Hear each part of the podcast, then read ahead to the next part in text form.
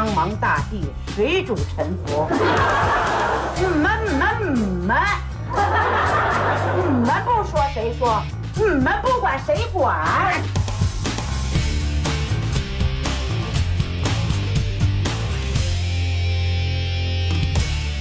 哈喽，各位大家好，欢迎收听能力有限电台的新一期节目，我是老崔。那最近有两件事儿挺火的，在互联网上大家讨论的热度持续的升高哈。第一件事儿呢是关于日本，呃，在东京的中野车站旁边有一个叫西太后的中华料理店火了的视频。那么第二件事儿呢，也是最近大家讨论的一个热点，就是我们的直播电商啊，新东方旗下的东方甄选的事件引起了大家的讨论。那么我想呢，这两件事儿呢，我分别做两期节目跟大家详细的说说。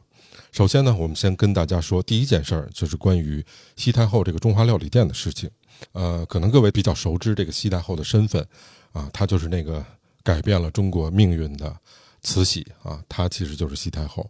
咸丰的宠妃，也是同治的母亲。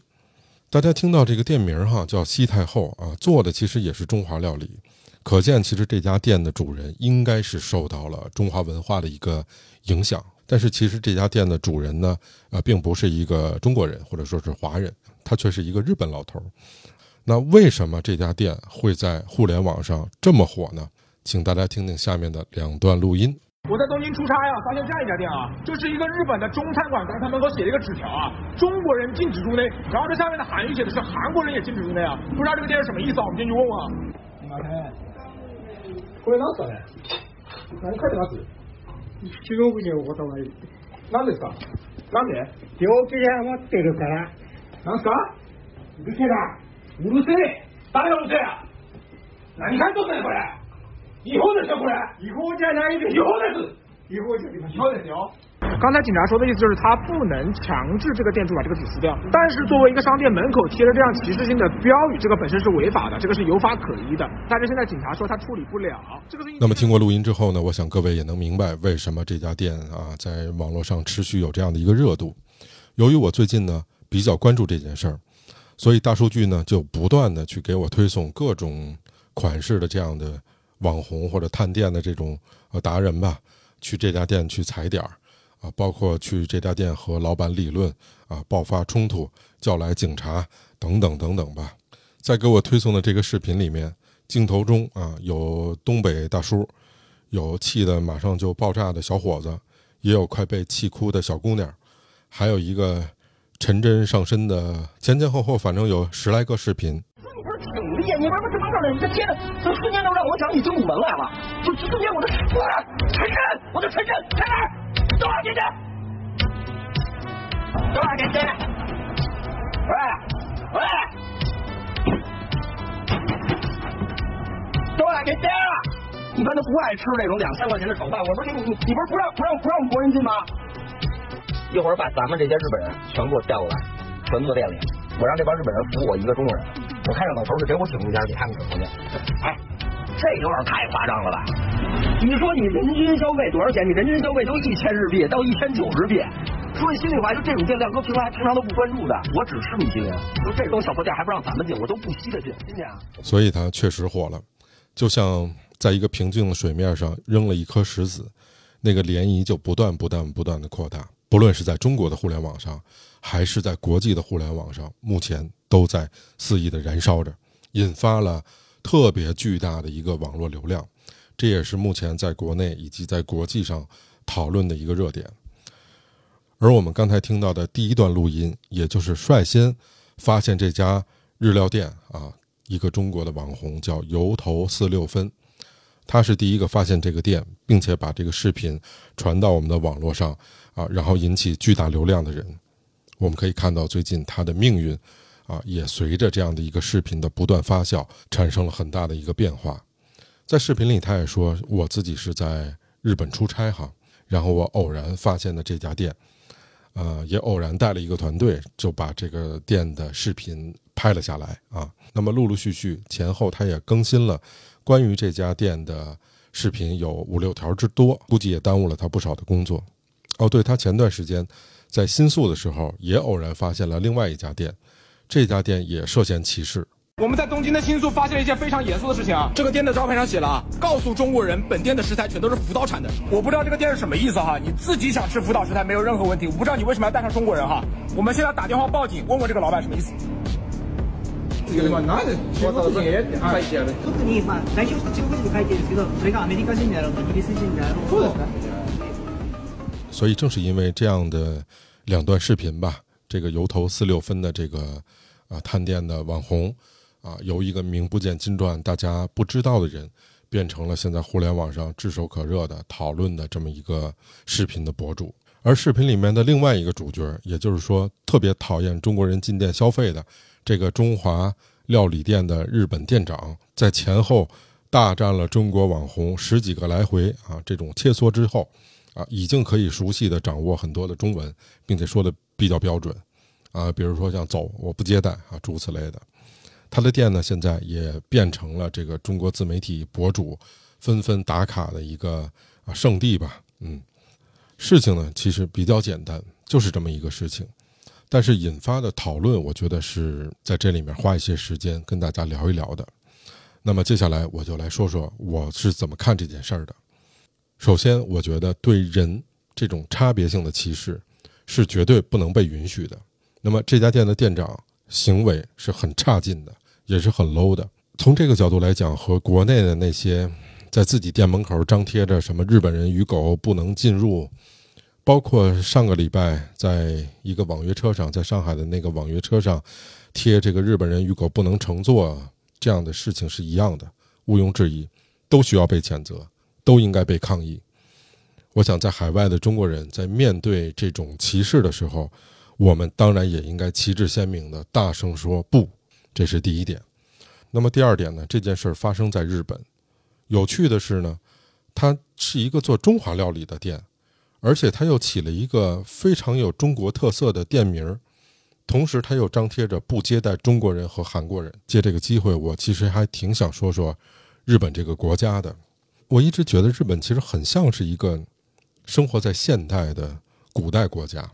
为什么这么说呢？就是如果各位对日本有一定的了解的话，或者说你去过几次日本的话，你大概就能感觉到，它其实是一种耻感文化，而这种耻感文化在一定程度上是它文化底层的一个支撑。它有非常拧巴和冲突的这种东西，在日本社会里面融在一起，啊，这种对立是水跟火完全不相容的对立，但你确实能在这个社会里面，或者在一个日本人身上。找到这两种不同的价值观，同时揉在这里面。呃，有一本书，我不知道各位知不知道哈，它的作者叫本尼迪克特。那么这本书就是著名的《菊与刀》。菊呢，其实是代表着日本皇室的一种象征；那刀呢，毋庸置疑就是日本的武士道精神的这么一个体现。所以这本书的作者本尼迪克特呢，就用这两个词表示了日本人有两种很矛盾的这种性格。比如说，他好战，可是呢，他又祥和；他傲慢而上礼，他呆板而善变；他保守而细心；他勇敢，但是他又懦弱。你看日本人哈，尤其是年纪大的人，还有就是日本的商业社会，你经常能感觉到一种匪夷所思，或者说你不理解。我给各位举几个例子哈，这是我自己在日本比较亲身的一个感受。比如说，你在日本，你能看到，我认为不夸张的说，人类社会里面最好的秩序，啊，有那个著名的在新宿街头大家穿插着过人行横道那个视频，非常非常好的秩序感。那么，因为他们以破坏这种原有的秩序为耻。同样，你在日本的这个公交车或者电车上，无论人多人少，你会发现它非常安静，每个人上班啊都穿的比较得体，这个我深深有体会。他们以打扰别人为耻。可同时，就还是这波人，你在晚上的居酒屋里面，那么你在新宿的路旁边，你都不用费力找，你就能发现完全不一样的场景。有些人喝完酒之后那种肆意的高呼哈，这他真的是跟白天的形象有一个巨大的反差。然后你在呃歌舞伎町旁边，你能看见好多喝多了的哥们儿，把自个儿脱了一个金光镜。然后把衣服叠得整整齐齐，甚至把鞋都摆放在同一个位置，然后光着屁股就就就在公共场合就这么睡觉了，他他用了一种极有规矩的方式，在进行着一件极不规矩的事儿，非常非常反差。这是人的行为。那么同时在商业上也有一些我比较不能理解的情况，我自己遇到过的事儿哈。比如说在日本的餐厅很多，他不让你打包，这个我之前在节目里面说过。我在这个梅小路公园门口有一次去吃早餐啊，他那儿有一个早餐店吃饭，点多了吃不了，我想打包，然后店员说不可以，我们这儿不可以打包，为什么呢？啊，没有为什么啊，就是不行。这个东西是我付了钱，这个商品是属于我的，呃，所以我把它带走，这这个没有任何问题啊。但是不行啊，属于你的你也不能打包，这就是他们那儿的一个规则。同时，我在宇治啊也遇到过类似的事情。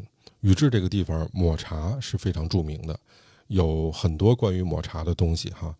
有一次我在宇治的一个抹茶餐厅里面遇到个什么事儿呢？比如说哈，我们说这家店的人均消费是五十块钱人民币，呃，我们两个人一起去的。我自己不太爱吃抹茶，所以呢，另外一个人大概就点了有两百块钱左右的这样的一个东西。其实这个价钱是远高于两个人平均花费的，对吧？但是不行，不行，为什么呢？是因为我没点东西，他那儿的要求是两个人必须点东西，你不点东西就不可以。尽管我们结账的价钱要远高于他平均的客单价啊，但是由于一个人没点，就不可以。就这种非常莫名其妙的规规定吧，啊，在日本的商业社会里面也存在着。包括咱们今天聊的这件事儿，在门口给中国人贴告示，这事儿我也遇到过。在大阪，啊，有一家店我印象特别深，记不得我在节目里面说没说过哈。门口用中文写着说：“我们不提供热水，也不可以把水外带。”就写着。嗯，看到这样的告示，我虽然不觉得它是歧视，但是你在门口看到用中文贴的这样的告示的话，你会觉得有被冒犯，你也会很不舒服。那我呢？选择就是我进去问了他一下，但是没有吵架。我觉得这个也不太涉嫌歧视了，但是确实让你听着有点不舒服。因为，呃，在我们中国的餐厅里面，或者说在我们大陆内地的所有的餐厅里面，你想说接点热水，然后你出门带着，这都不是一个问题，对吧？但是每一个店有每个店的规则哈，在这个规则的框架之内，如果你喜欢你就去，如果你不喜欢你就可以不去。那么他明确的把这个规则告诉你，我觉得这件事本身让我不舒服，但是事儿本身是没有问题的。他跟这个西太后的这个做法是完全不同的。同时，为什么我们说，呃，日本就特别像是一个活在现代的古代国家呢？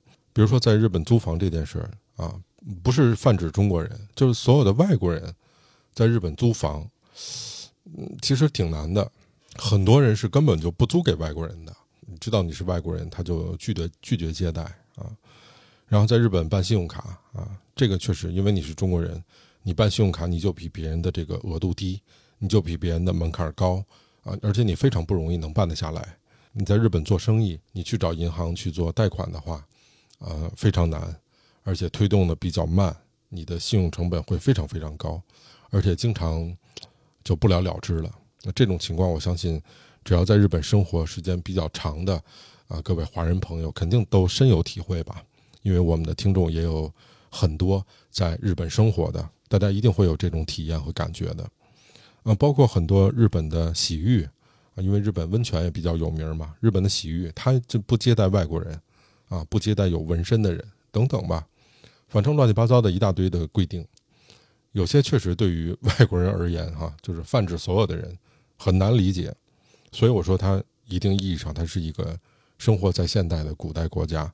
它既保守而又细心，它既上礼而又傲慢，这是第二点。那么第三点呢？呃，我觉得像西太后哈这样的店，这么光明正大的去把歧视这个中国人或者说其他国家的人张贴在外面，啊，应该说是极少数的。然后有一种观点说，呃，我们。为什么中国人在海外总是被歧视？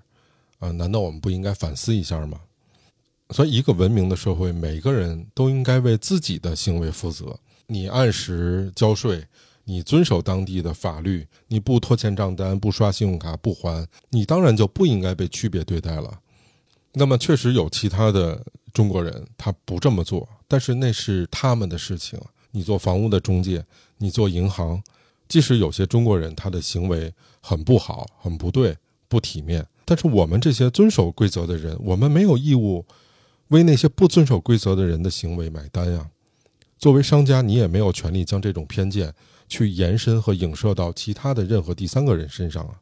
这不是一个现代社会的文明的规则。那么前者的行为实际上是一种惰性的偏见，因为我们每个人只需要为自己的行为负责，且我们每个人也只能为自己的行为负责。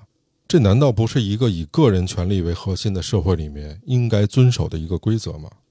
你去用正常的手段、正常的流程和正常的方式去保护你自己的权利，去解决这样的问题，才能够慢慢的消除这种歧视。哪儿都一样。这是第三点，那么最后一点我想说的呢，对于这件事儿，大家广泛的共识在于这个歧视肯定是不对的。但是像油头四六分这位博主，他们后续的这一系列的做法，也同样是大家不认可的。看看他们之前的跟这个事儿没关系的一些视频里面表现出来的价值观，那么这些网红他们最大的问题在于，他们其实并不是想要解决问题，而是想要赚钱。什么可以赚到钱呢？流量可以赚到钱。那么什么可以赚到流量呢？就是类似这样的，打着辱华以及爱国这样的标签的事情，是我们这儿最好的一个流量密码。我想，如果但凡这件事儿没流量，他们可能会对歧视是熟视无睹的。他的其他内容，他说：“哦，广岛盛产原子弹，这难道不是一个侮辱性的言论和明显的歧视吗？”所以你从前到后你完整的看的话，你就会发现。他并不是反对歧视本身这件事儿，而他反对的是他受到了歧视。还有大量的人是那种隐性的这种种族主义者，呃，隐性到他可能自己都不知道。我举个例子啊，有一次我在机场打车回家，司机接上我之后，我前面还有两个人在准备上出租车，上他们自己那个出租车，他们的肤色比一般的黑人要深，然后那个司机就在车里面冲着。他们说：“说我操！说这俩黑鬼，嘿！我坐在后排，我就问那个司机，我说：你为什么要歧视人家呢？那司机说：我没有啊。我说：有比较黑鬼更歧视的字眼吗？然后那位司机就全程没再跟我讲任何话。